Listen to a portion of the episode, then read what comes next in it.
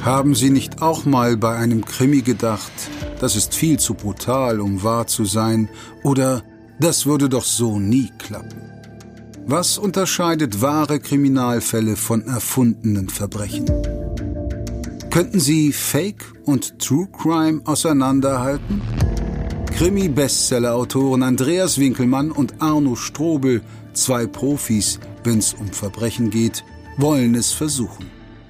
In jeder Folge ihres Podcasts Zwei Verbrecher erzählen die beiden Autoren von jeweils zwei Fällen, einem wahren und einem erfundenen und versuchen sich gegenseitig aufs Glatteis zu führen, damit der andere nicht errät, welches der zwei Verbrechen wirklich passiert ist und welches so nie stattgefunden hat.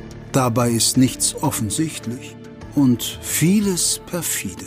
Zwei Verbrecher, zwei Profis, die sich gegenseitig in die Irre führen, vier unterschiedliche Fälle pro Folge und viele skurrile Morde. Raten Sie mit.